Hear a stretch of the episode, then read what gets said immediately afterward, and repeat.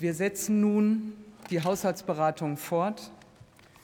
Für die heutige Aussprache haben wir am Dienstag eine Redezeit von insgesamt drei Stunden beschlossen. Ich rufe nun den Geschäftsbereich des Bundesministeriums des Inneren und Heimat auf und zuerst